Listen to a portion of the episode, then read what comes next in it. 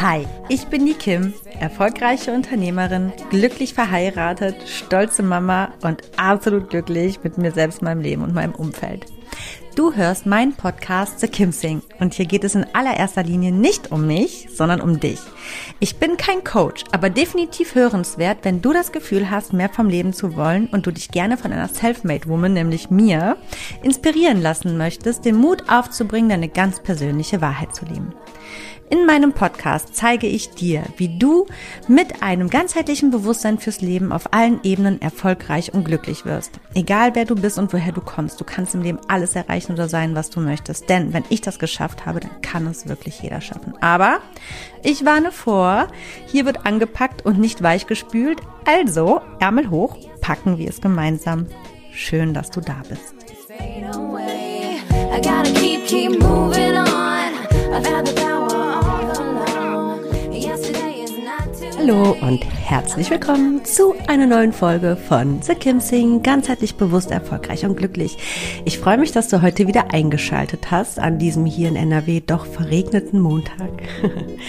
ähm, höchstwahrscheinlich ist es bei dir schon Abend, wenn du es hörst oder vielleicht sogar schon Dienstag oder ein anderer Wochentag. Auf jeden Fall so oder so freue ich mich, dass du wieder dabei bist. Ich habe heute das ich sage mal, allübergreifende Thema, den Partner fürs Leben finden bzw. erkennen. Und ich denke, dass es ein Thema ist, womit wir alle früher oder später zu tun haben oder auch immer noch, auch wenn wir ihn vermeintlich schon gefunden haben, müssen wir erkennen, ob er es wirklich da noch ist.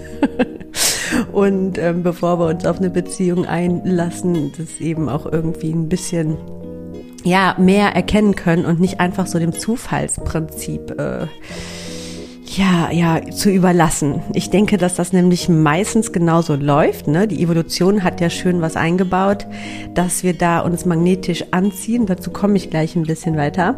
Ähm, aber der Verstand wird da eben ausgeschaltet, wobei der, glaube ich, elementar wichtig ist, wenn es darum geht, wirklich den Partner fürs Leben und nicht nur für ein paar nette Jahre zu finden. Und ähm, ich denke, dass das Thema super interessant ist und dass ich da auch einiges beizutragen habe. Denn schließlich führe ich mittlerweile eine Beziehung, die zwölf Jahre geht und davon sind wir fast fünf schon verheiratet, ich und mein Mann oder mein Mann und ich der Esel und so, ne? Also ich, ich ähm, denke, dass ich da einiges zu sagen kann, dass ich einige Erkenntnisse schon im Vorfeld hatte, während dieser langen Beziehung und auch äh, Stand jetzt immer wieder zu neuen Erkenntnissen komme, denn das Ganze muss sich ja auch irgendwie entwickeln. Und ähm, spreche wie immer gar nicht weiter drum herum und sage, los geht's. So, bevor ich so richtig in diese Folge reinkomme, möchte ich ganz klar vorweg sagen, dass ich im Grunde genommen die beiläufige Aussage in Anführungsstrichen fürs Leben nicht ganz so mag. Denn ich finde dieses immer so, was man von klein auf so mitbekommt, irgendwann findest du den Partner fürs Leben, das setzt so extreme hohe Maßstäbe. Und ich glaube, ich spreche für uns alle oder viele, wenn ich sage, das setzt extrem unter Druck, vor allem ab einem gewissen Alter, sowohl Männer als auch Frauen. Ähm, gerade wenn es um die Fortpflanzung geht, man will ja eigentlich irgendwie mit dem Partner fürs Leben dann eben auch diese Familie gründen und so. Aber ich denke, dass wir uns ganz schön viel Druck rausnehmen würden, wenn wir einfach, ja, auch damit zufrieden wären, einfach erstmal nur einen Lebensabschnittsgefährten zu finden. Und wenn es dann fürs Leben bleibt, ist es doch schön und ein super toller, genialer Side-Effekt, so in der eigentlichen Lebensplanung. Aber ich glaube, ja, ich weiß, ich, ich glaube, dass wir viel weniger Scheide oder niedrigere Scheidungsraten hätten, würden wir nicht so ja, auf dieser Suche nach dem Partner fürs Leben sein, sondern nämlich einfach wirklich nur nach einem guten Lebensabschnittsgefährten. Denn eigentlich ist es so, dass wir uns irgend, eigentlich die meiste Zeit unseres Lebens mit Zufälligkeiten liieren. Ne? Die, also die Biologie, die ist ja nur darauf ausgerichtet, im Grunde genommen, dass wir gesunde Kinder zu, zu, zur Welt bringen, zusammen zeugen. So, ähm, also dass, dass, dass zwei Menschen sich treffen, sich gut riechen können, das äh, spielt ja alles ganz unterbewusst ab. Das hat ja die Natur so eingerichtet und dann wird eigentlich so klar, so könnten wir uns vorstellen, zusammen Knickknack zu machen oder nicht. Das ist am Ende das Einzige, was eigentlich zählt, ne? laut äh, dem biologischen Partnerschaftsprozess. Und die einen zögern es dann eben länger hinaus, weil sie da doch moralische äh, äh, ähm, ja, Ansprüche haben und die anderen, die machen es dann doch direkt, weil es eigentlich auch genau das ist, worum es eigentlich geht, in die Kiste springen und gesunde Kinder zeugen. Und da spielt ja ganz, ganz viel eine Rolle. Wie kann man sich riechen? Und so stimmt die Chemie, ne? Das ist ja so ein Sprichwort, stimmt die Chemie. Das hat ja ganz viel wirklich, ja, mit unserem menschlichen und geistigen Aufbau zu tun. Da, also ich bin da jetzt kein Fachmensch für, aber ich weiß, dass da ganz viel auf zwischenmenschlicher und aber auch feinstofflicher Ebene abspielt dass wir uns dazu entscheiden, mit diesem Menschen mehr Zeit zu verbringen, ins Bett zu gehen oder eben den auch wieder zu treffen. Und ähm, oder eben auch nicht, ne, nicht wieder zu treffen. Und ja, das Problem ist aber, dass das eben alles doch wirklich von der Natur rein auf das Fortpflanzungsding ausgelegt ist und nicht darauf langfristige Beziehungen zu führen. In gewisser Weise schon, denn es muss natürlich auch dafür gesorgt werden, dass der Vater sich um die Kinder kümmert und so. Das hat die Biologie auch so eingebaut. Aber da ist es einfach, wenn wir ganz, ganz tief in unsere Urwurzeln zurückgehen, ist es vom Naturell her nicht einfach damit getan. Also, also da, ja, ist es alles ein bisschen einfacher wie heute, sagen wir es so. Ne? Es ist einfacher strukturiert, da gibt's nichts groß Zwischenmenschliches mit irgendwie tiefen, diepen äh, Gesprächen und gemeinsamen Interessen. Da hatte jeder seine Aufgaben, Punkt. So, und ab und zu wurde eben Knickknack gemacht, um neue Kinder auf die Welt zu bringen. So, der, die Frau hat gekocht, der Mann war auf der Jagd und ähm, was nicht heißt, dass die Frau minder gestellt war. Ne? Ich habe mal übrigens so einen wissenschaftlichen Beitrag gesehen im Fernsehen. Da ging es darum, dass die Wissenschaftler sich sicher sind, dass damals zu den Höhlenzeiten die Frauen sogar in Anführungsstrichen, weil es gab es noch nicht, die Hosen anhatten und tatsächlich das sagen und auch genau wie heute eigentlich die Live-Manager waren und das alles am Laufen gehalten haben und die Männer in Anführungsstrichen nur jagen gegangen sind. Ja, und die Familie, also eben die, die, die Versorger waren. Genau, so viel dazu. Also, was wir heute quasi von einer Beziehung erwarten, ist ja um, um, um Universen mehr als das, was ursprünglich die Natur für uns vorgesehen hat, ähm, weil es das Zusammenleben um ein tausendfaches komplizierter macht. Wenn einfach beide damit zufrieden sind, ja, das aufs einfachste Wesentliche zu halten, dann kann das gut funktionieren. Aber wir haben uns ja eben auch weiterentwickelt und ich sage ja immer, unsere geistige Entwicklung ist irgendwie ein bisschen, ja, die geht nun mal wesentlich schneller voran als die evolutionäre Entwicklung. Und da startet schon das Problem, nämlich, ne, eigentlich heißt es immer, hör auf dein Herz und ich denke, nee, das ist irgendwie ein bisschen Quatsch. Ähm, das sollte definitiv mit einspielen und stimmen, aber in erster Linie, dann check auch mal bitte ein bisschen deinen Verstand, bevor du dich da auf eine Sache einlässt. Denn ich glaube, dass es tatsächlich so ist, dass die meisten Menschen aufgrund diesem äh, ähm, feinstofflichen Ding eben irgendwie zusammenfinden. Ähm, weil sie sich eben da, weil, weil sie also weil sie biologisch gesehen gute Partner und Eltern zusammen wären, ähm, was aber nicht mit einschließt, dass sie auch zwischenmenschlich eben in diesem ganzen komplexeren Belangen auch wirklich gut zusammenspielen und vor allem sich gegenseitig wirklich 100% glücklich machen, indem wirklich zu 100% beide in der Lage sind, jeweils die Bedürfnisse des anderen zu 100% zu befriedigen. Und es setzt auch nicht voraus, dass beide Menschen zum Beispiel ganzheitlich komplett psychisch gesund sind und eigentlich überhaupt in der Lage wären, eine zwischenmenschliche Beziehung zu führen. Also das sind alles so Themen und Faktoren, die spielen da nämlich nicht so eine große Rolle, wenn wir erstmal mit denen im Bett gelandet sind. Und das Komplizierte an der ganzen Sache ist ja auch, wenn du erstmal, das habe ich auch in einem wissenschaftlichen Beitrag mal ähm, ja mir angeeignet dieses Wissen ist, wenn du erstmal mit jemanden in der Kiste gelandet ist, da passiert noch so so viel mehr bei uns, das was was was also nicht drum prüfe, wer sich ewig bindet, prüfe, mit wem du in die Kiste steigst. Und ab dem Moment, wo du mit dem Menschen in die Kiste gestiegen bist, passiert da auf biochemischer Ebene ganz was Interessantes und da setzt nämlich ganz, ganz schnell die Verliebtheit ein. Und das soll die Menschen binden, damit sie weiter eben an die Kinderplanung gehen. Also das ist alles ganz verrückt. Darüber möchte ich heute gar nicht jetzt so sehr ins Detail gehen und sprechen. Also das ist ein super interessantes Thema. Ich glaube an die Liebe. Das ist ganz klar. Aber ich glaube, dass die meisten Menschen nicht mehr in der Lage sind, diese wirklich eben zu erkennen. Und vielleicht hätte ich die Folge eher nennen müssen, die Liebe fürs Leben finden beziehungsweise erkennen. Das trifft es, glaube ich, viel, viel mehr, weil Partner gibt es unfassbar viele, auf die wir uns irgendwie einlassen könnten und das dann mit aller Gewalt irgendwie zusammenhalten, so wie es die meisten eben tun, obwohl es eigentlich gar nicht passt. Und dann eben die 48 Prozent Scheidungsrate äh, schön konstant beibehalten. Ähm, ich spreche es so hart raus, wie es ist. Das heißt, wenn wir uns mal so in unserem Bekanntenkreis umschauen, die Paare, die da sind, da kannst du zu 50 Prozent davon ausgehen, dass die eigentlich nicht zusammengehören. Wobei, naja, ich frage mich ja auch immer, stimmt das überhaupt so mit den 48 und 52 Prozent? Weil ich mir denke, okay, die einen lassen sich scheiden, aber die anderen eben nicht. Aber das heißt ja nicht, dass sie noch weiter glücklich sind. Also wirklich glückliche Beziehungen oder glückliche Ehen sind ja dann nicht jede zweite. Das ist ja, das ist ja Quatsch, die Dunkelziffer, die wirklich dann glücklich sind, die ist, glaube ich, viel, viel, viel, viel, viel, viel, viel geringer. Also aus meinem Gefühl heraus würde ich sagen, dass 10 bis 12 Prozent der Ehen wirklich, wirklich, wirklich glücklich sind.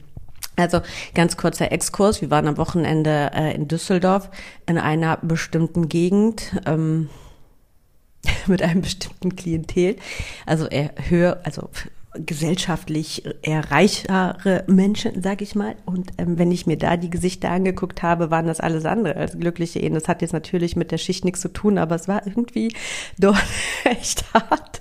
Es ist extrem rausgestochen, weil das eben, glaube ich, so eine Familien-Area ist und da man einfach echt auf extrem viele Partner äh, Ehepartner gestoßen ist und man einfach diese Frustration in den Gesichtern der Eltern was eben auch irgendwie diese Elternschaft mit sich bringt. Naja, gut, lassen wir das Thema. Ich gehe da gar nicht so tief rein, aber ich bin safe der Meinung, dass sicher nicht jede zweite Ehe glücklich ist. Das mal ganz am Rande. Und ich bin mir eben sicher, dass wenn man da von Anfang an gut prepared ist und nämlich ganzheitlich bewusst an das Thema der Partnerfindung auch rangeht, dass man da ähm, ja, vieles gar nicht so dem Zufall überlässt. Und wenn es dann eben nicht ist, dann ist es nicht so, aber dann ist die Enttäuschung auch am Ende nicht so groß, wenn man eben keinen findet.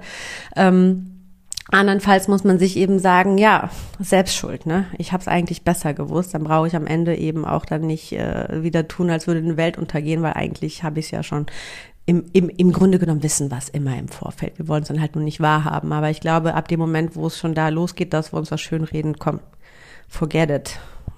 lass den, lass die Person gehen, die den, ne? Das, das wird dann nichts mehr. Das ist halt auch viel Selbstbeschiss, weil wir, glaube ich, an diese große Sache der ewigen Liebe und so unbedingt festhalten wollen und dann, dann eben dieser feinstoffliche Prozess dann eben in der Regel schon eingesetzt hat, ne? Und da eben Dinge passieren, die Natur will dann auch, dass das funktioniert irgendwie und dass da Kinderchen entstehen, aber im Grunde genommen, ja, ist es alles ja, alles, alles nicht so, so, so opt optimal. So, ich äh, komme nicht so richtig hier in Fahrt. Ich bin noch so sehr an den Side äh, News und Facts and äh, Informations. Ich komme jetzt mal ein bisschen komplett auf Kurs. Also ganz egal, wie du die Sache bis hierhin siehst, ähm, will ich heute im Wesentlichen über meine persönlichen Erfahrungen sprechen. Denn ich denke, dass ich, wie gesagt, bis hierhin einiges richtig mache oder wir, da ähm, ich, wie eben auch schon gesagt, seit zwölf Jahren liiert bin und seit bald fünf Jahren standesgemäß verheiratet bin und das Ganze überwiegend glücklich, wenn auch mit Hürden, die aber in allen Belangen im Leben nun mal vorkommen. Ne? Es ist nicht immer überall eitel Sonnenschein und zu allem gehört eben auch eine ganze Menge Arbeit und ähm, Energieinvestment. Also irgendwas scheinen wir auf jeden Fall richtig zu machen, denn jemanden kennenlernen, wie auch eben schon erwähnt, geht eben schnell. Ne? Die richtige Wahl zu treffen, ob man dann weitergeht und ob eine langfristige, gesunde und glückliche Beziehung daraus entsteht, das ist eine ganz andere Sache. Und ich teile gerne meine Entscheidungen, Erkenntnisse und Learnings mit dir. Aber fangen wir mal ganz von vorne an, also vor zwölf Jahren. Ich glaube, da kann, können wir Frauen, also an alle Frauen, die zuhören, uns irgendwie, wir haben doch alle denselben Wunsch. Alle. Alle. Ne? Also, wenn wir ganz ehrlich sind, haben wir alle dieses typische Bild von einem Mann im Kopf, was wir uns wünschen, ne? Das liebe Arschloch. Das, das, das oder der Macho, der, der, der liebevolle Macho soll es sein, ne? Gut gebaut, sportlich, stark, bisschen arrogant, fürsorglich, verlässlich, vielleicht so eine, also bei mir war es so in meinem, in meinem visuellen Bild eine Mischung aus den Filmfiguren The Rock, Brad Pitt und Channing Tatum. Also du wolltest natürlich in einer liebevollen Art so ein bisschen den Brad oder sagen wir auch Leonardo DiCaprio diesen Titanic Boy. Auf der anderen Seite im Bett willst du den Channing Tatum und optisch soll er dabei aussehen wie The Rock so ungefähr von den Muskeln, aber noch ein bisschen irgendwie mit einem Mix aus allem. Ja, das ist alles so ähm, ganz nice in der Vorstellung, was dann am Ende dabei rumkommt, wissen wir alles, alles andere als das. Also nichts von all dem oder auch meistens eben nur eins von all dem. Und da muss man also ein bisschen gucken, ne? Auf was lässt man sich denn jetzt ein? Auf die Flachpumpe, ne? Den äh, Wischiwaschi-Lappen oder den äh, Fuckboy. so wie man es ja heute nennt. Und am Ende des Tages macht nichts von. Also es ist ja, okay, das ist jetzt total diskriminierend, menschenfeindlich und diskriminierend, was ich hier wirklich von mir gebe, als gäbe es nur diese drei Arten von Männern. Nein, so ist es natürlich nicht. Also bitte nicht zu, zu überkritisch mit mir und mit meinen Aussagen sein, so ein bisschen Sarkasmus, Humor und sagen wir trockenen und schwarzen Humor und vielleicht auch mal unlustigen Humor. Sollen mir auch manchmal ein bisschen vergönnt sein. So, in der Regel glaube ich, dass das diese ganz plakativen Anteile sind bei Männern. Wie, wie Männer das auf Frauen sehen, darüber kann ich hier nicht sprechen. Also diese Folge gilt sowohl für Männchen als auch Weibchen da draußen, die alle äh, ähm, paarungswillig sind. Ähm, und, und, und äh, Verbindungen fürs Leben schließen zu wollen oder erstmal zu verstehen, wie man das am besten macht. Aber ähm, also um auf die Männer zurückzukommen, ich glaube, dass das so eben diese drei super heftigsten plakativen Darstellungen von Männern sind, die, die wir selber uns so aufgestellt haben. Und ich glaube, dass jeder Mann Anteile davon in sich trägt. Und da gibt's dann eben diese verschiedenen Parameter, wie viel ist welche Rolle bei welchem Mann eben vorhanden. So, ich denke, dass das die tatsächliche Realität ist und äh, davon gibt es kein richtig und kein falsch. Ähm, ich also sag, vorausgesetzt, der Mann ist psychisch top in Verfassung und wirklich geistig gesund, glaube ich, dass da wirklich äh, es für jeden äh, äh Topf auch wirklich einen Deckel gibt. Und im zweiten, wenn man von diesen plakativen Rollen mal ein bisschen wegkommt, hatte ich auch eben genau wie glaube ich auch jede andere Frau vorrangig den Wunsch, dass der Mann ein guter Versorger und Beschützer ist. Und eigentlich wäre das auch gar kein komischer Wunsch, wüsste man nicht heute um all die untherapierten Möchtegerns da draußen. Denn genau die, die auf den ersten Blick eben genau das alles ausstrahlen, sind oft genau die am Ende, die meist die kleinsten Egos haben, nicht mit starken Frauen, in Klammern, sie haben ihren eigenen Kopf und Bedürfnisse und äußern diese auch und fordern diese ein, diese starken Frauen, Klammern zu, zurechtkommen und meist auch nicht wirklich verlässlich sind. Ist das ein Klischee? Ich weiß es nicht. Entscheide du, ob ich hier in Klischees spreche oder ob das doch schon auch auf die große Masse zutrifft, weil wir uns darauf einlassen. Ne? Nicht, weil die Männer alle schlecht sind. Nein, nein, nein, nein, nein, überhaupt nicht. Es gibt so viele grandiose, tolle Männer da draußen wie Frauen, Menschen im Allgemeinen. Aber ich glaube eben, dass wir uns zu oft davon leiten lassen, ob wir uns riechen können und nicht, ob wir auch wirklich eben füreinander gemacht sind. Ich kann ja mal so ein bisschen erzählen, wie das äh, mit meinem Mann und mir war. Also das war wirklich ähm, alles andere als klassisch also ja, schon irgendwie total klassisch und es war jetzt überhaupt nicht so besonders alles. Aber ähm, was eben dieses Riechen können und so, also diese, diese Sympathien, die waren einfach bei uns überhaupt gar nicht. Also ich leg mal los. Ich erzähle mal einfach, wie das bei uns so war. Und ich glaube, dass ich darin auch so ein bisschen das Geheimnis eben gefunden habe, was es eben braucht, wirklich die Liebe seines Lebens überhaupt zu erkennen und wie sich das Ganze eben auch entwickeln kann. Ähm, ich erzähle mal ganz kurz so ein bisschen, wie das bei uns war. Also, ich war gerade eigentlich in einer frischen Trennung und ähm, diese Trennung hat mir ziemlich zugesetzt, weil das spielt hier nicht zur Sache und das geht auch keinen an und ich kann auch gerade nicht so viele Details sagen, weil man sonst weiß vielleicht, um was es geht. Manch einer, der vielleicht so, und das mag ich gar nicht. Jedenfalls war das eine schwierige Trennung für mich. Es hat sich keiner so richtig vom anderen getrennt. Es musste einfach irgendwie getrennt werden. So. Und ähm, ich hatte mich wochenlang zu Hause eigentlich eingeigelt und ich hatte zu dem Zeitpunkt aber eine Mitbewohnerin und die hatte ihre Schwester gerade zu Besuch und die meinten, komm, hey, es Wochenende, komm mal raus aus deinem Loch, wir gehen mal raus. So. Und wie es dann so ist, genau, peng, pum, pam, dann saß da so ein Typ in so einer Bar, in die wir reingegangen sind, auf die ich gar keine Lust hatte und alle so, oh, guck mal, der wäre doch was für dich und so. Und ich dachte mir so, oh mein Gott, nein, auf gar keinen Fall, auf gar keinen Fall. Auf diese Art Männer lasse ich mich überhaupt gar nicht mehr ein. Da bin ich drüber hinausgewachsen. Mm, und das war nämlich so richtig schön aufgepumpt, braun gebrannt, äh, ziemlich smart dabei, ultra hübsch, so richtig Fuckboy-Klischee eigentlich. Damals dachte ich so, oh mein Gott. Und der war einfach so dazu einfach noch dieses bildschöne Gesicht. Ne? Also ich bin gerade in damals äh, für mich immer noch so. Also die Rede ist von meinem Mann. und ich habe gesagt, auf gar keinen Fall.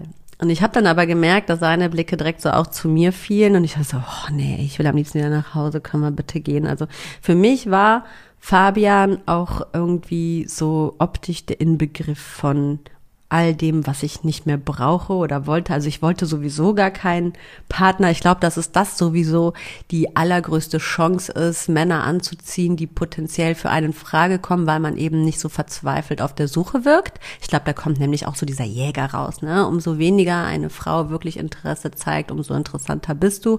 Sätze Fact, da kannst du noch so intelligent sein, Fabian. Tut mir leid, aber ich glaube, dass ich die desinteressierteste Frau an diesem Abend war. Und dass ich deswegen vielleicht ganz besonders dein Interesse geweckt habe. Ähm, ja, so war das dann eben. Und äh, ich wollte auch nicht, ich fand den blöd und ja, aber wie es dann so ist, plötzlich war er bei uns am Tisch und hatte da auch irgendwie äh, so eine Masche für sich gefunden, ein bisschen bei uns verweilen zu können. Und dann fing der an zu sprechen und ich fand den noch blöder wie vorher, weil er war das totale Gegenteil plötzlich von dem verkörpert hat, wie das, wie er aussieht. Also erstmal habe ich irgendwie, war ich total perplex von seinem Namen. Ich hätte mit was ganz anderem gerechnet. Ähm, aber dann auch die Art, wie er redet, so übelst höflich und gebildet und total weich, schon fast so zu weich. Und ich dachte, ne, also das ist jetzt irgendwie total crazy, ist ja noch komischer irgendwie. Ähm, ja, und dann hat das alles irgendwie so seinen Lauf genommen. Irgendwie, ich fand ihn total doof und trotzdem war der plötzlich da. Also er wollte noch meine Nummer haben und so, hat gefragt, ob er sie dann haben könnte. Ich habe gesagt, auf gar keinen Fall kriegst du meine Nummer, Typ. Mach mal, dass du weg küsst hier. Schwing dich auf dein Rädchen und äh, fahr nach Hause, Jung. Nee, ähm, und äh, er hatte, wir hatten ja auch alle den Abend dann über so getrunken und wir haben auch nicht geflirtet. Er hat geflirtet, hatte dann eben zum Schluss die Nummer erfragt. Ich sagte nein und ich habe mir gedacht, na ja, mal schauen, wie toll der mich wirklich findet. Ich sagte ihm einfach, wie der mich auf Facebook findet und wenn er es morgen noch weiß, dann äh, können wir mal gucken, ob ich mit ihm weiterspreche. Aber ich habe das natürlich schlau gemacht. Nicht so, dass er sich das irgendwie zwischennotieren konnte, sondern er war schon auf dem Fahrrad und während er weggefahren ist, habe ich ihm meinen Namen hinterhergerufen, wie er mich, wie ich denn auf Facebook heiße und dass er mich gerne da anschreiben kann. Genau, so ging's los und dann habe ich auch am nächsten Morgen bin ich wach geworden, habe gar keinen Gedanken mehr an den verschwendet bin dann auch zur Arbeit oder zwei Tage später, ich weiß es nicht mehr, war Wochenende genau, nee, nee, nee, zwei Tage später und äh, bin auf die Arbeit, war in der Mittagspause, check mein Facebook und da war er. Ja, also er ist tatsächlich hartnäckig und dran geblieben und es hat ewig gedauert, dann haben wir doch irgendwann Nummern ausgetauscht und ich dachte mir, ja, komm, warum eigentlich nicht, ne? Ich muss ihn ja nicht gleich heiraten, ich muss auch nicht gleich mit dem in die Kiste springen oder sonst irgendetwas, aber man kann sich ja mal auf einen Kaffee treffen oder mal zusammen ausgehen, es muss ja nicht immer gleich aus allem irgendwas entstehen, ne? Na klar, Kim, natürlich. Vor allem, wenn ja schon so einseitiges Interesse bekundet worden ist, kann man ja auf jeden Fall Freunde werden. naja, aber so ging das dann tatsächlich einige Wochen. Und ich muss dazu sagen, dass sich so langsam, also ich konnte ihn mir die ganze Zeit partout nicht als Partner vorstellen, weil er einfach nicht diesem Bild entsprach, was ich so starr und fest und vorgefertigt ich mir einfach immer von meinem Mann fürs Leben gebildet habe. Und ich bilde mir heute ein, dass die meisten Menschen gar nicht wissen, was wirklich gut für sie ist und was sie wirklich brauchen. Die wissen nur, was sie wollen, aber nicht, was sie eigentlich brauchen, um glücklich zu sein. Und ich glaube, dass die meisten Frauen, dass das, was sie eigentlich wollen, sie gar nicht glücklich macht und dass das ein Riesenproblem ist. Deswegen auch heute diese Folge. Genauso aber auch bei Männern. Also sorry nochmal. Äh, äh, Boys and Girls outside oder divers und egal ob hetero oder homo oder äh, bi, whatever. Ich glaube, dass das immer so ein bisschen von uns Menschen insgesamt das Problem ist. Drücken wir es mal so aus. Ähm, genau. Aber was dann plötzlich eben irgendwie so mit dem Fabian war, war so eine, ja, es hat sich so eine Wärme aufgebaut, so eine, so ein Gefühl, was ich einfach vorher gar nicht kannte, so ein Gefühl von Wärme, echte Geborgenheit, Fürsorglichkeit und Liebe. Also da war einfach eine echte Aufmerksamkeit und das, obwohl ich gar nicht so einfach war und gar nicht so dieses Interesse eben auch am Gegenüber so gezeigt habe. Und das war plötzlich eine völlig neue Form von Stärke an einem Mann, die ich zuvor so nie für mich ausgemacht habe. Ähm, und auf einmal kam ich so ein bisschen ins Umdenken und habe da plötzlich auch jemanden gedatet, den die meisten als zu schwach abgetan hätten, weil sie vielleicht selbst nicht stark genug sind. Ich muss auch dazu sagen, dass eigentlich keiner Fabian ernst genommen hat am Anfang oder uns, die Beziehung, das, was wir da machen. Alle haben gesagt, du frisst den auf. Du bist der Hai, er ist der Fisch. Du bist viel zu, der, der ist viel zu lieb und viel zu nett und viel zu gut und du bist so selbstständig und tough und so, du brauchst einen Mann, der auch tough ist und hart und stark und, und der so äh, dir das Wasser reichen kann, mit dir auf Augenhöhe ist und so. Und mir haben dann irgendwann diese Aussagen von außen auch wehgetan, weil ich dachte, wie können die denn sowas sagen? Einfach nur, weil die an diesen plakativen partnerschaftlichen Konzepten festhalten und wie, wie herablassend ist das dann bitte dem Fabian gegenüber, nur weil er kein Macker ist, ihn so abzutun, als wäre er nicht auf Augenhöhe. Es gibt doch so viele Ebenen auf dieser Welt.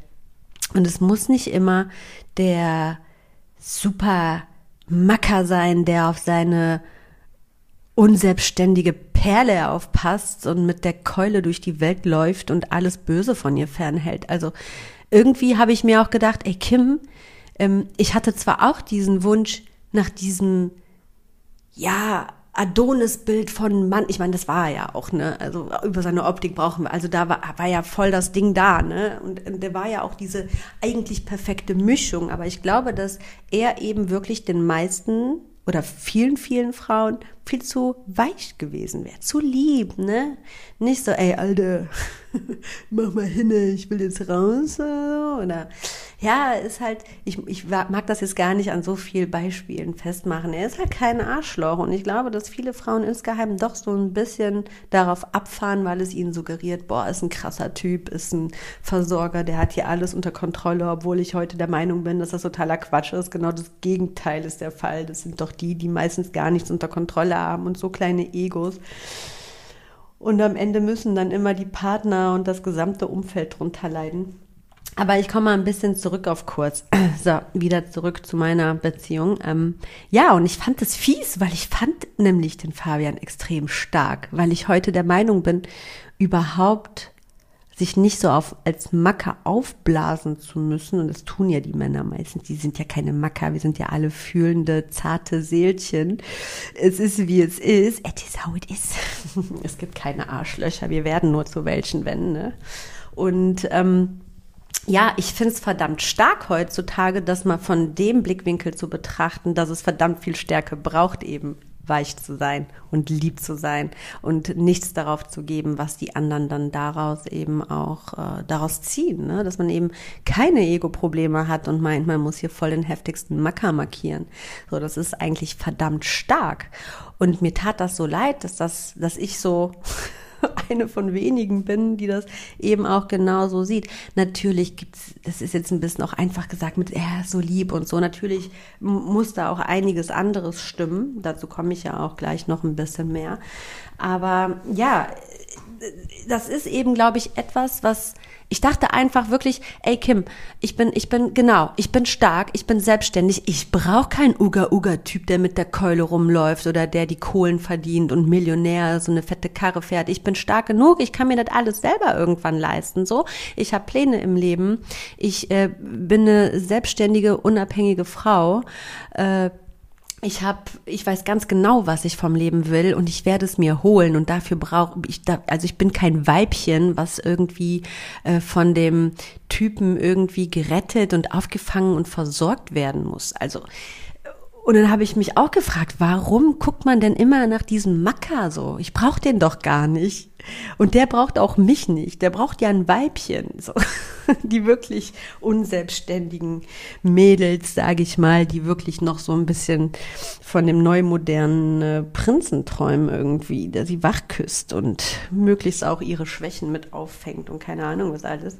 Jedenfalls glaube ich eben wirklich, dass bei uns das Geheimrezept das war, dass ich eben nicht wie 90 Prozent der Menschen immer wieder ins gleiche Muster gefallen bin. Ne? Also, dass ich mich wirklich mal komplett auf was anderes eingelassen habe als das, was ich sonst getan hätte und ich mir einfach irgendwann dachte, ey, warum denn eigentlich nicht? Gebe ich dem doch einfach mal eine Chance, denn so wie ich es bisher gemacht habe, hat es ja nicht funktioniert. Also, wenn ich doch andere Ergebnisse möchte, sollte ich auch anderes tun, oder? Hm, klingt irgendwie logisch, ne? Eins auf Facebook habe ich das immer noch stehen, das ist ja mein, ähm, ähm mein, mein, mein Zitat in meiner Facebook-Bio, ist äh, von Albert Einstein ne, dieses Zitat, äh, ja, jetzt, jetzt ich wieder mit Sprichwörtern und Zitaten, äh, das jetzt hier so rauszuhauen. Jetzt, ich brauche mal ganz kurz, eine ganz kurze Besinnungspause. Moment. Die höchste Form von Wahnsinn ist es, immer wieder dasselbe zu tun und andere Ergebnisse zu erwarten. Und getreu dem Motto habe ich mich dann ganz einfach mal auf Fabian eingelassen damals und dachte, gut, Ne? Ich mache einfach mal komplett das Gegenteil von dem, was ich eigentlich tun würde. Und wahrscheinlich wird genau das funktionieren. Ja, und zwölf Jahre später sitze ich hier und nehme diese Podcast-Folge auf, weil ich einfach jeden einzelnen Menschen da draußen genau damit inspirieren möchte und wachrütteln möchte. Ne? Ihr müsst nicht nur gut im Bett funktionieren, Liebchens hört mal da draußen, ne? Ihr müsst eben auch im Mind, im Kopf, vom Gefühl, auf emotionaler Ebene, insbesondere der emotionalen Ebene, gut auf Augenhöhe sein. Und das war nämlich das, was ähm, bei mir und Fabian super gut funktioniert hat und auch bis heute noch funktioniert.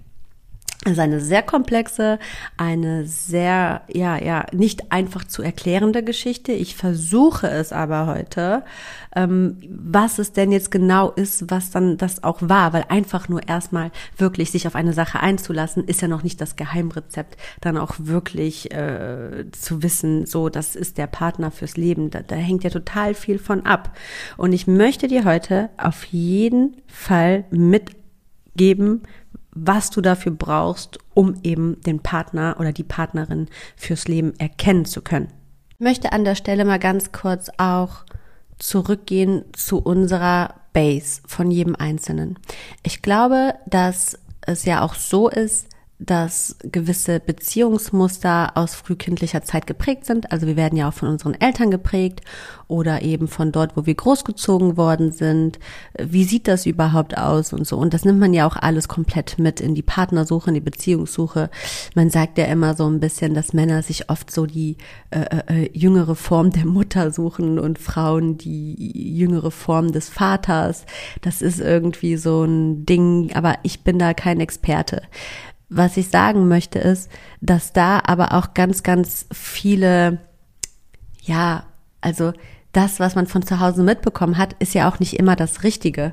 Und ich glaube auch, dass es aber weil die Emanzipation eben noch gar nicht so lange vorherrscht oder noch gar nicht so lange äh, äh, ja in Angriff genommen wurde, wird, dass es auch so ist, dass wir noch so insgeheim alle so ein bisschen diese alten Muster in uns drin haben. Eben wirklich, dass der Mann irgendwie doch der Versorger ist und ähm, ja, ja, wie wir Frauen haben irgendwie dann auch noch dank Disney so ein bisschen immer in uns drin dieses, ja, diesen Gedanken, wir müssen gerettet werden. Der Mann ist dann der große Retter oder erst mit dem Mann wird das Leben toll oder mit dem Partner, ne?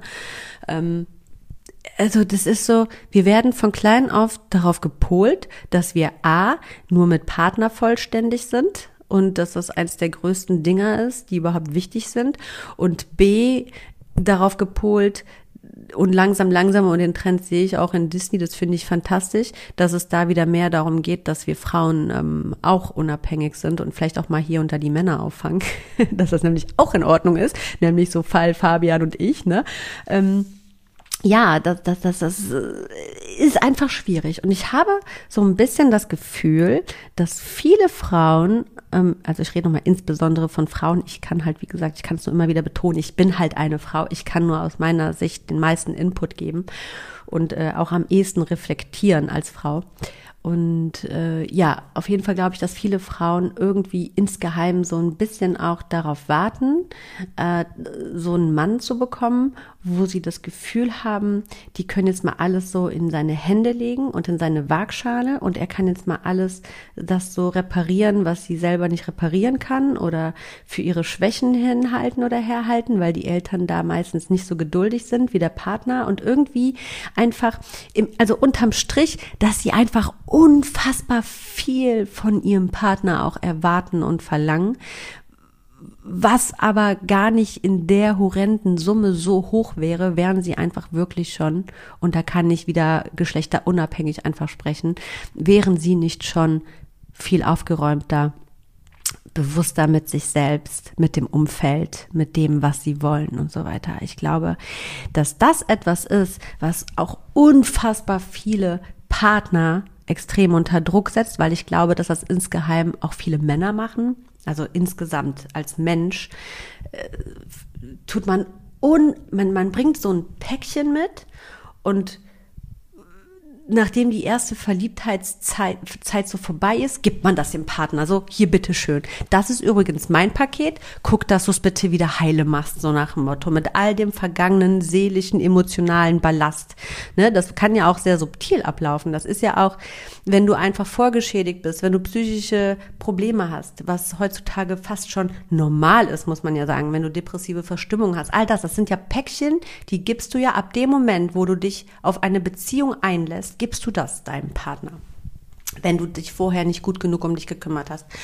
Und das ist das Problem. Ich glaube, wenn wir es zur Norm machen würden, dass ein Mensch sich erstmal selbst genug sein müsste und er ganz genau weiß, wer er eigentlich ist und was er eigentlich braucht und dass er unabhängig ist, dann wären wir in einer wunder, wundervollen Welt, weil plötzlich nur noch Beziehungen zwischen unabhängigen Menschen stattfinden würde. Und jetzt stell dir mal vor, wie fantastisch das wäre. Also stell dir doch mal diese Beziehung vor. Eine Beziehung von unabhängigen Menschen, wo eigentlich im Grunde genommen keiner den anderen braucht. Aber deswegen haben beide umso mehr dem anderen überhaupt zu geben, weil sie selbst so voll sind, weil sie gesund sind, weil sie, weil sie mental fit sind, weil sie psychisch keine Päckchen mehr zu tragen haben, weil sie ein geordnetes Leben haben, weil sie Selbstverantwortung gelernt haben, für ihr Leben einzustehen und da auch einen Durchblick zu haben, eine bewusste Lebensführung. Und wenn diese Menschen aufeinandertreffen, dann ist das, was echte Liebe ist, wenn sie dann zusammen sein wollen, denn man braucht sich nicht. Und ich glaube, das, meine Lieben, Damen und Herren da draußen, ist in Wirklichkeit die reinste Form von Liebe, wenn man sich im Grunde genommen nicht braucht, hm? sondern nur auf einer wirklich wahrhaftigen, ehrlichen, emotionalen äh, äh, äh, Anziehung füreinander steckt Und, und das nicht, weil da irgendwie ein Needing ist, nicht irgendwie ein Profit vom anderen. Ne? Ähm, ich sag mal so klar, in einer Partnerschaft ganz klar. Ne? Da, da, also klar ist das ein Geben und Nehmen, davon habe ich gerade gesprochen. Wenn beide Seiten so viel zu geben haben, dass etwas ganz Krasses daraus entstehen kann, dann ist das einfach Magie. Ähm, aber ich glaube, dass die meisten Beziehungen irgendwie eingegangen werden, wo eigentlich beide kaum was zu geben haben und eigentlich total bedürftig sind. Ich glaube, dass die meisten Menschen wirklich in ihrem Partner eben diese Verantwortung einfach gerne noch ablegen möchten, so nach dem Motto, das macht mich glücklich.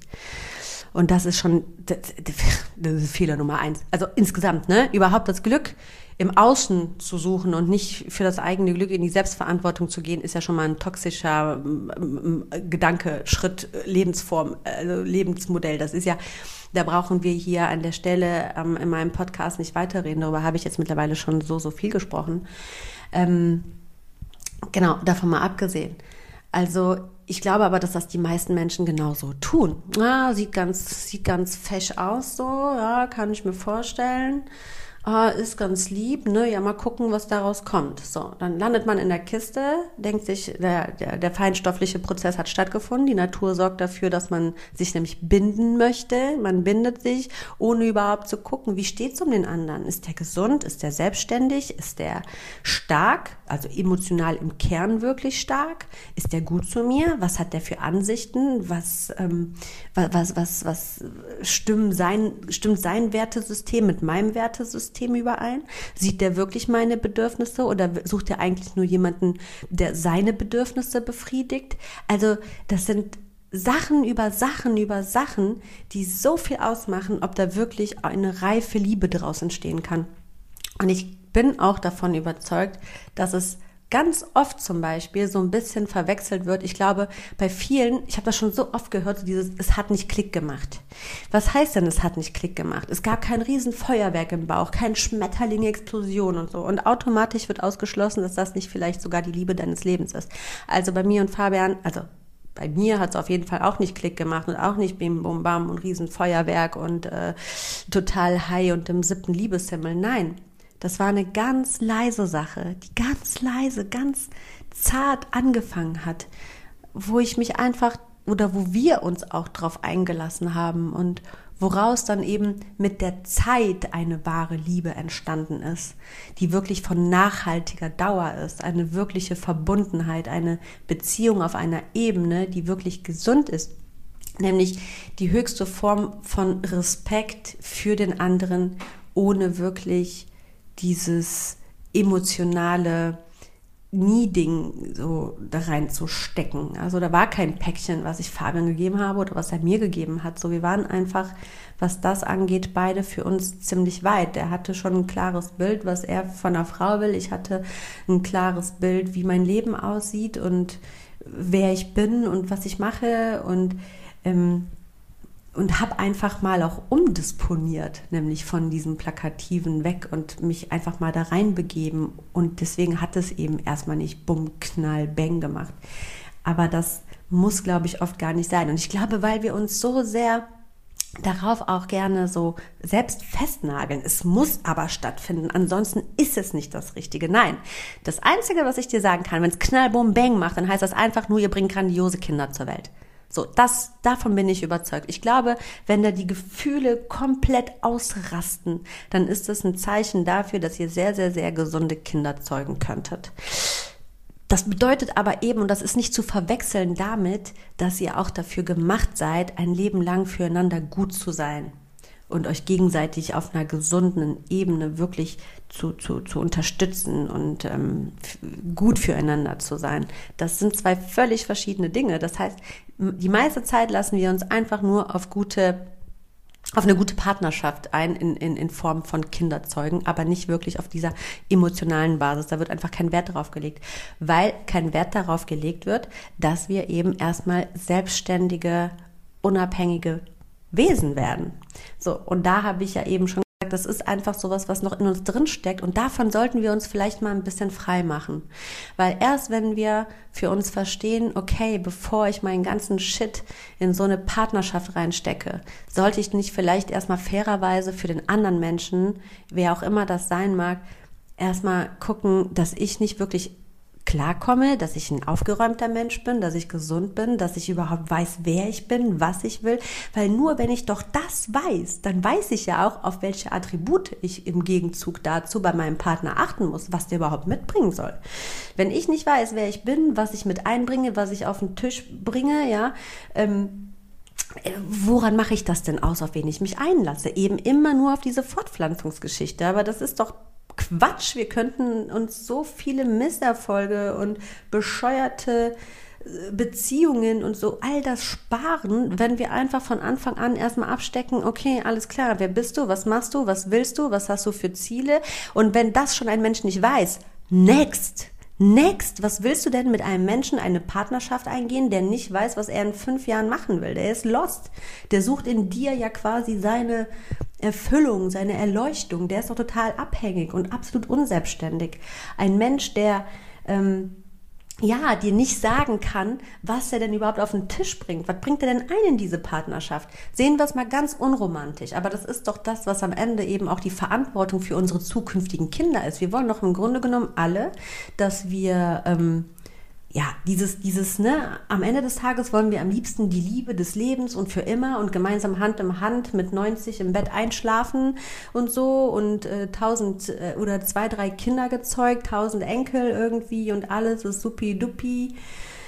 Ähm, das ist doch das, was wir uns wünschen. Aber wir handeln überhaupt nicht danach. So, und da muss man eben auch mal im Vorfeld ein bisschen unromantisch sein, um eben schon im Vorfeld die Verantwortung für auch künftige Kinder zu übernehmen. Denn wir wollen doch unseren künftigen Kindern ermöglichen, dass wir oder zumindest sagen, ey, wir haben alles gegeben, wir haben alles getan in unserem besten Wissen und Gewissen, in unserem Bewusstsein, äh, dass die Möglichkeit besteht, dass wir vielleicht, wenn alles gut läuft, bis zu unserem Lebensende zusammen bleiben.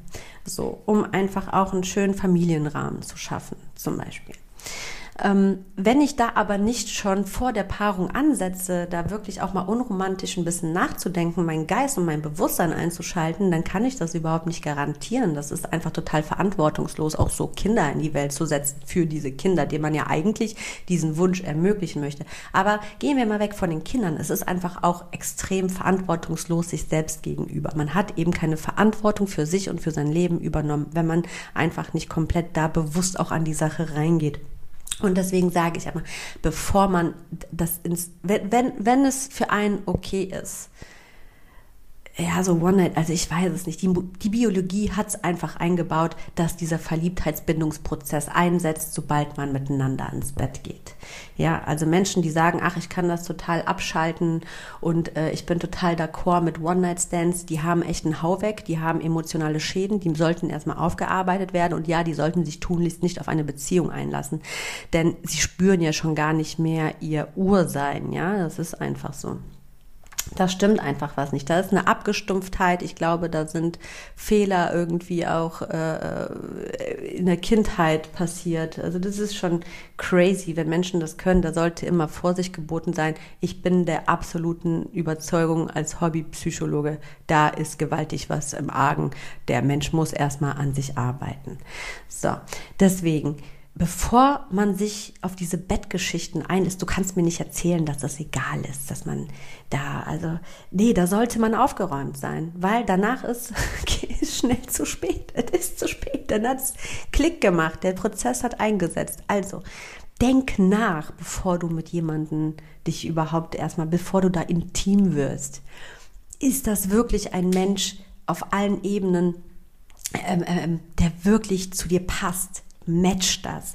Hat der das Potenzial, deine Bedürfnisse zu befriedigen? Wird ihm das reichen, was du mit einbringst? Sei wirklich, du musst es wirklich sehen wie ein Geschäft. Ja, ganz, ganz, ganz rational erstmal. Danach kannst du ja loslassen und alles so, die Dinge ihren Lauf lassen. Na klar, natürlich, ne, und im siebten Himmel sein auf rosa Wolken. Aber übernimm doch erstmal Verantwortung für dich selbst und gucke, wie, wie bei einem Geschäft, ja, so, da, da, wie eine Partnerschaft, wie eine Geschäft, wie eine geschäftliche Partnerschaft. Du gehst ja nicht einfach blind mit irgendeinem Menschen im Business eine Partnerschaft ein. Das ist, ist sinnlos, das ist bescheuert, das steht gar nicht zur Debatte, weil es keinen Sinn ergibt. Warum tun wir das in dem Fall, wo, wo man intimer mit einem anderen Menschen gar nicht werden kann? Und ich mach mal hier eine Pause. Lass dir das mal im Kopf zergehen. Im Geschäft würde kein Mensch ohne irgendwie eine tragfähige oder einen wirklichen Nutzen, dass es wirklich auch passt, wo beide gleichermaßen davon profitieren, ein Geschäft, eine Partnerschaft eingehen. Jeder, man muss ja auf Augenhöhe sein und jeder hat einiges mitzubringen und das sollte mehr sein als eine reine Optik und eine gute Sache, dass man sich riechen kann. Da muss man dann auch mal gucken. Keiner würde das tun.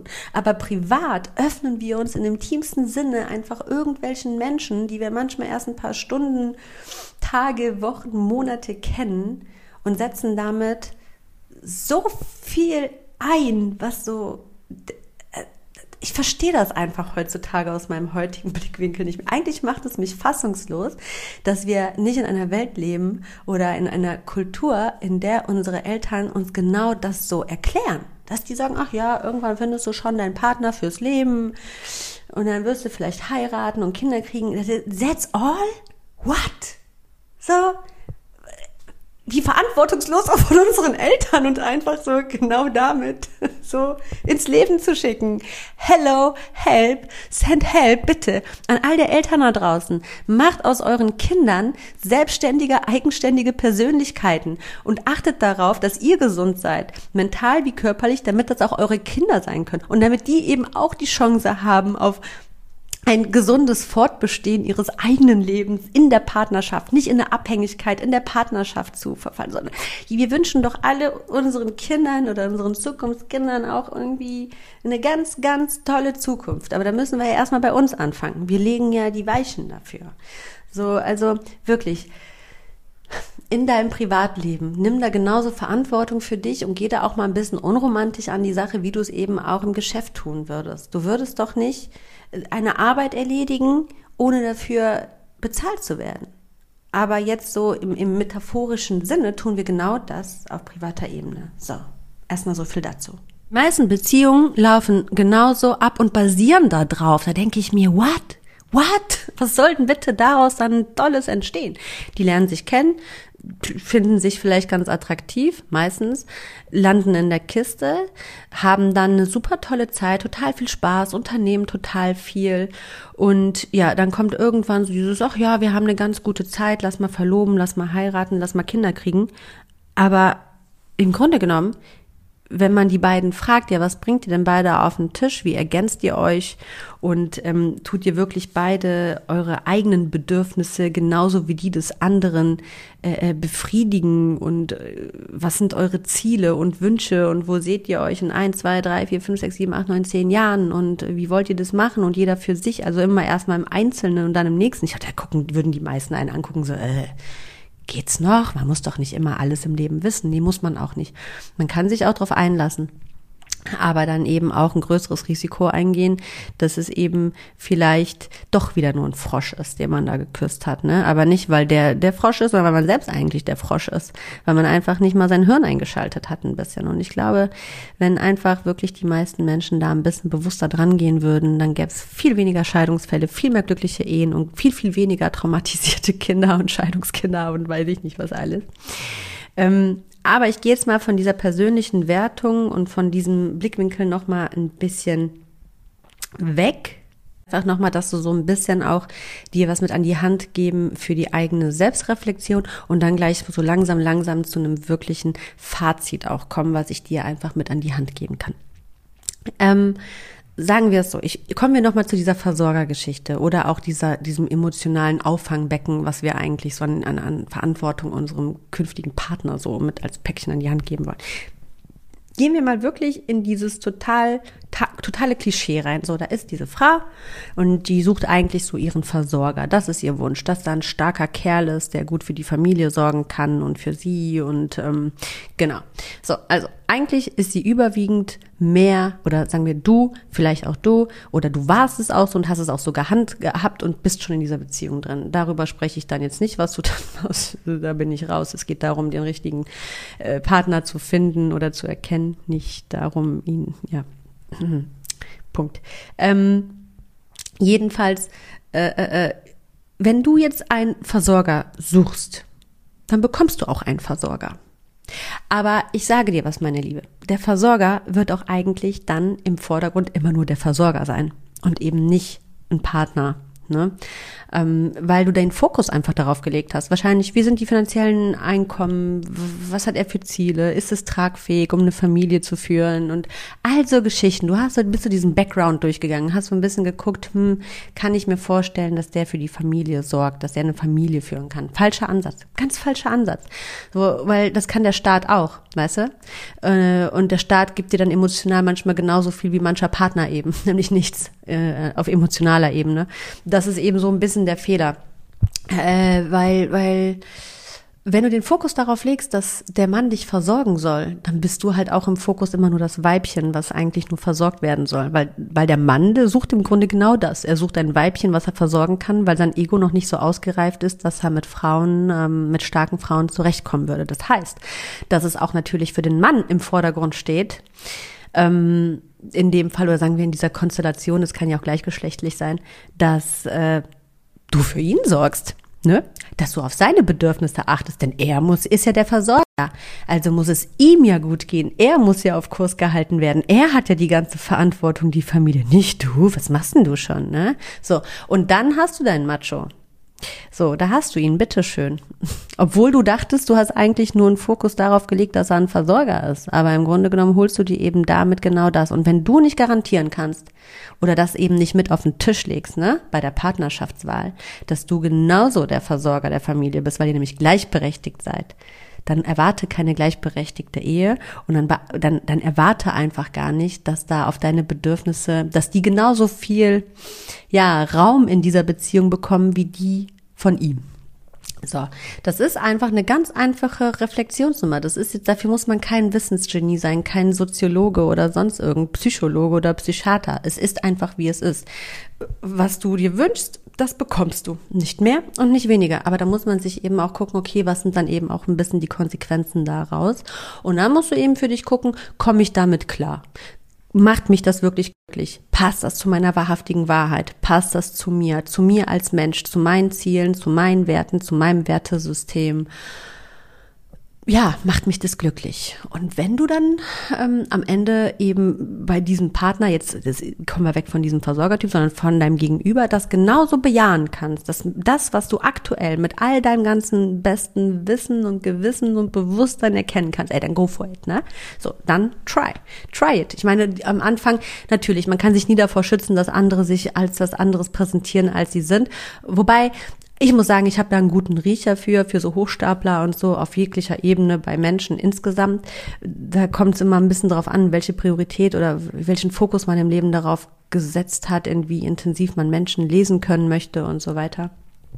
Aber es ist alles möglich, aber nicht jeder Mensch ist da so wie äh, gleich unterwegs und, und bringt da so die gleichen Skills mit, sage ich mal, den Menschen äh, hinter die Stirn zu gucken. Deswegen, natürlich, man kann da drauf reinfallen. Aber wenn du für dich weißt, du äh, hast, du, genau, dass du alles richtig gemacht hast und dass du ganz genau weißt, was du willst und wer du bist, dann wird es dir ganz gar nicht mehr so schwer fallen, wenn sich das Gegenüber dann am Ende als Bluff entpuppt. Weil du einfach so stark bei dir bist, dass du denkst, ja, was soll ich denn damit? Ja, dann soll er weiterziehen, ne? Hat da eine gute Show abgezogen am Anfang. Äh, oder die, ne, die Person, aber kann ich mich nicht mit identifizieren, also next. So, das fällt viel einfacher, als wenn du da total planlos und lost dich in so eine Sache reingibst. Ähm, mit in der Hoffnung, aus, aus welchen Gründen auch immer basierend, einfach, dass er vielleicht ein bisschen attraktiv ist und ein bisschen nett war, dass das vielleicht der Partner deines Lebens ist, als ja der Quatsch, ne? Wenn du jetzt mal heute, wenn du jetzt nochmal an der Stelle nach dieser Folge das genauso tust oder, oder nochmal bedenkst, wie bescheuert das eigentlich ist, ja, dann good luck. Aber ich glaube dann, ja, ja ist die Glücklichkeitswahrscheinlichkeit sehr gering, dass es auch wirklich eben, das ist halt dann so ein bisschen wie Lotto spielen, ne? Eher unwahrscheinlich, dass man eben gewinnt am Ende des Tages.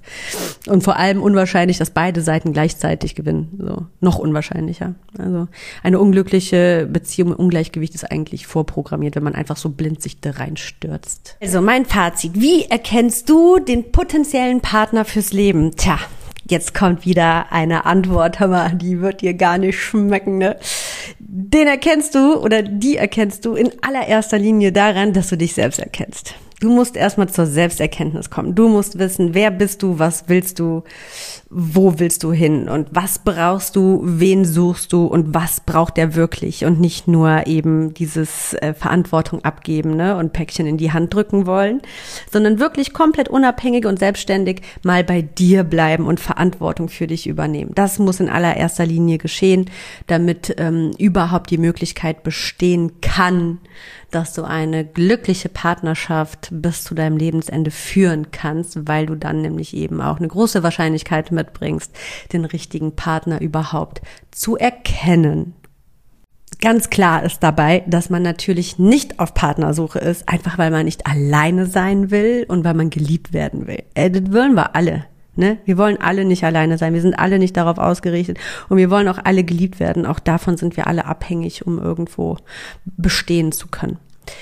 Aber auch das wird dir überhaupt nicht schmecken. Du kriegst die Liebe nicht von außen, wenn du sie dir selbst nicht geben kannst. Das heißt, wir kommen wieder zu diesem, eigentlich braucht man die Beziehung gar nicht und dann wird's die wertvollste, wenn wir einfach dieses Needing gar nicht da mit reinspielen lassen.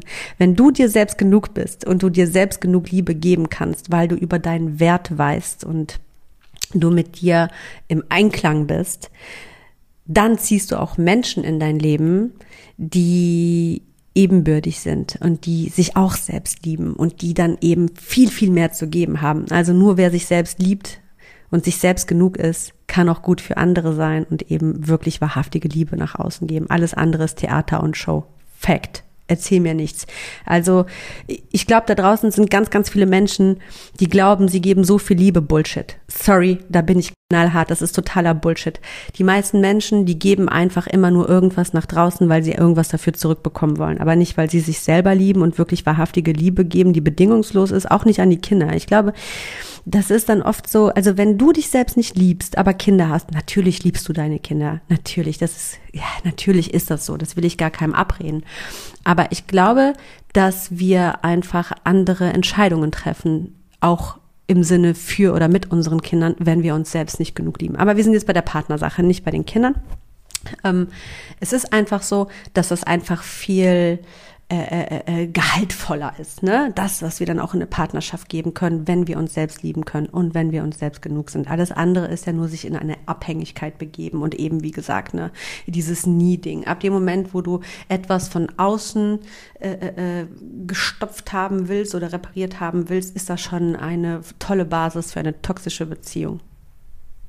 Also als Fazit, ich sehe das ja immer so, Gleiches zieht Gleiches an. Hast du irgendwie noch Schäden, dann ziehst du dir auch ein Schaden an. Ne?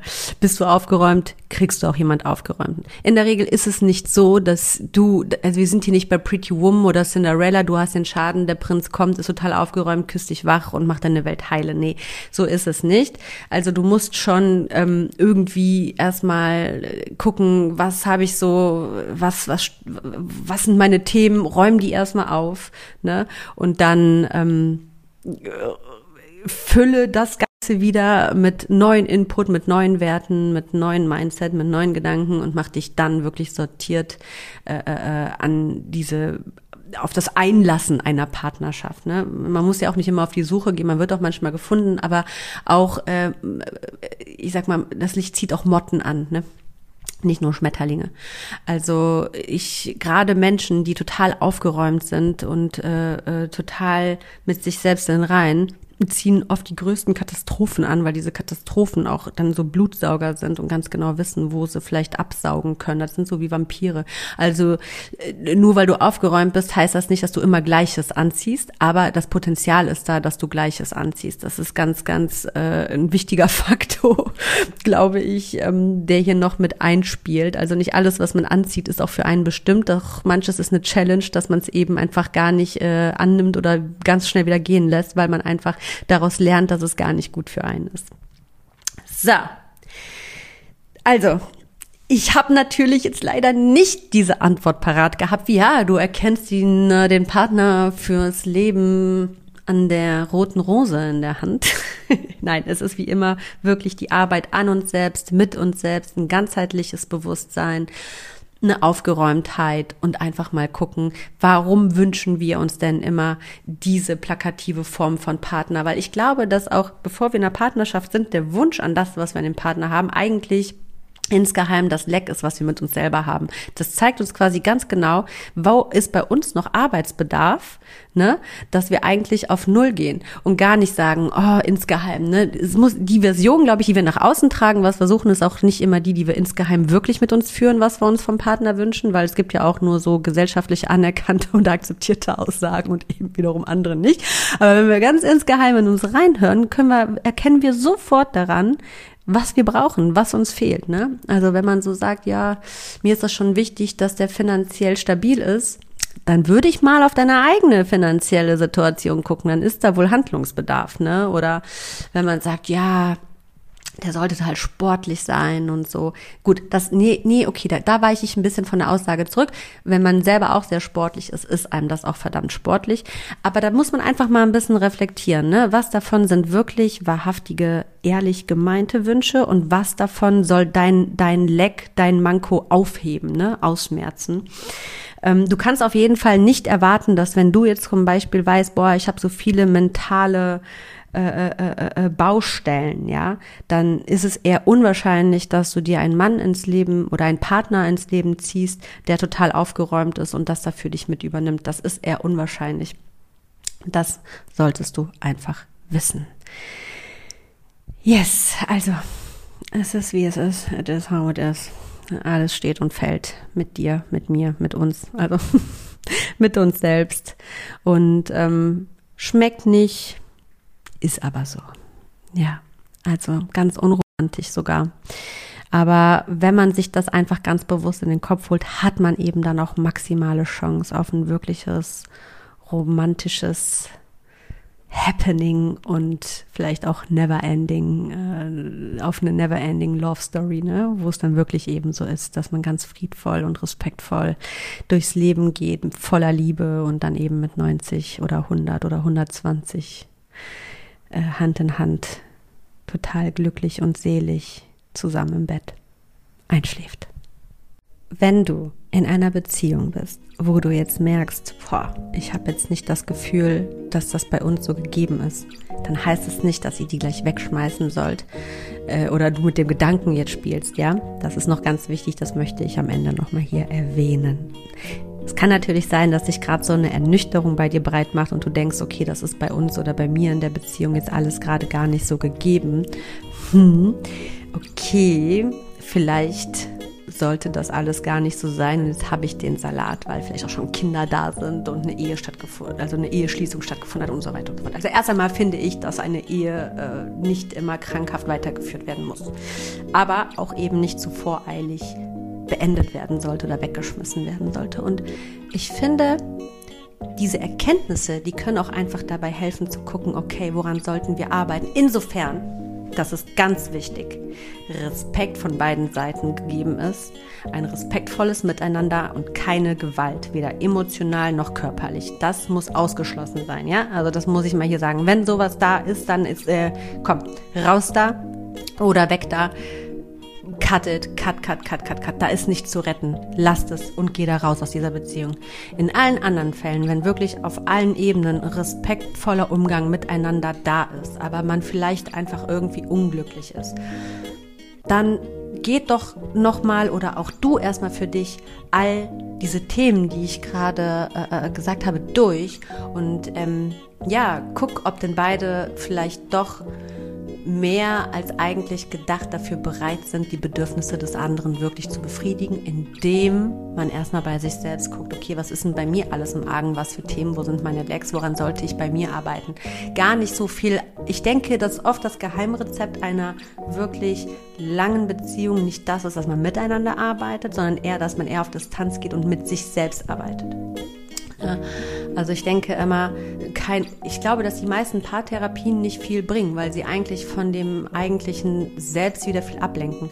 Ich glaube, dass erstmal zum Beispiel jeder wirklich maximal für sich aufräumen muss und dann kann man sich in einer Paartherapie zum Beispiel auch neu treffen. Und äh, so kann man ja auch in einer Beziehung gemeinsam wachsen. Ne? Absolut klar. Also das möchte ich an der Stelle noch gesagt haben. So, das war's für heute von The Kim Sing. Ich hoffe, ich konnte dich mit dieser Folge wieder motivieren, inspirieren oder auch vielleicht desillusionieren. Das ist in dem vielleicht Fall heute gar nicht so verkehrt. Ich freue mich auf jeden Fall wieder, wenn du auch kommenden Donnerstag bei The Kim Sing einschaltest. Bis dahin kannst du mich so ein bisschen immer bei, auch auf Instagram verfolgen. Unter Kim-Asmus von The Kim Sing findest du mich auf Instagram. Und wenn dir diese Folge gefallen hat, Ach, lassen wir das. Heute kommen wir mal weg von den Bewertungen. Ich glaube, heute habe ich einige Menschen ein bisschen zornig gemacht.